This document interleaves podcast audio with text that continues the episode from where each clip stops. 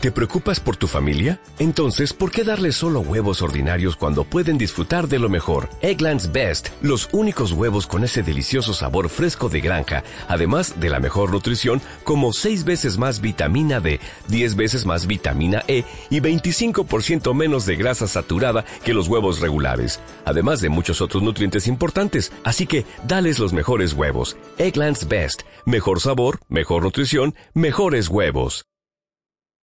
Bueno, hola, ¿cómo están? Em, el episodio de hoy va a ser medio distinto capaz a los otros, siento, porque no hablo tanto con eh, las cosas tal cual, sino que es medio metafórico. Todo salió básicamente la idea em, de que ayer no me podía dormir de la cantidad de cosas que me pasaban por la cabeza. Eh, así que las escribí, que es algo que suelo hacer, pero no lo comparto tanto, capaz. Pero sí me pareció que estaba bueno para este episodio porque me parece interesante y algo que em, capaz en la forma en que lo conté eh, se puede llegar a ver de otra manera. Así que nada, arranco. Soy un espectador. Un espectador que va a ver una obra. Una obra con no muy buenos comentarios. Algunos buenos, pero realmente elijo quedarme con los malos. Voy literalmente con la peor de las ondas. Ya voy sabiendo que no me va a gustar por lo que escuché de voces así por arriba y voy con una visión ajena. La obra arranca. Me gustan los actores, me gusta el vestuario, pero ¿por qué me gusta? Si no es tan buena. La obra sigue y tiene buena trama. Me gusta el desarrollo, me gustan los conflictos, cómo actúan, pero me siento presionada. Presionada al resto de espectadores, a la mirada del resto, me siento encarcelada por la mirada. Estoy básicamente aprisionada en la butaca por ojos, como si todo el teatro completo estuviese esperando que yo dé algo de aprobación a la obra que están rechazando.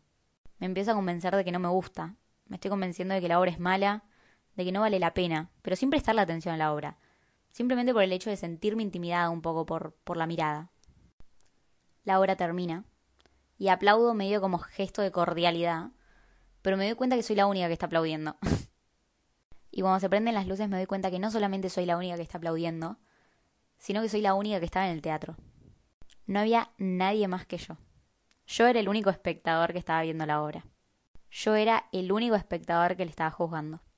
Y el que lo estaba haciendo por unos fantasmas que no existían, que existían en la oscuridad, que existían básicamente en mi cabeza. Fantasmas que eran voces ajenas a mí, que ni siquiera habían presenciado la obra, nunca la habían visto, nunca habían estado ahí conmigo. La obra al final sí me gustó. La obra era mía. Soy el espectador, que también era el director, que también eran los actores, el sonista, el espectador que al final era el dueño del teatro. O sea, el espectador era todo. Y yo era el espectador. Ahí entendí que la obra me gustaba.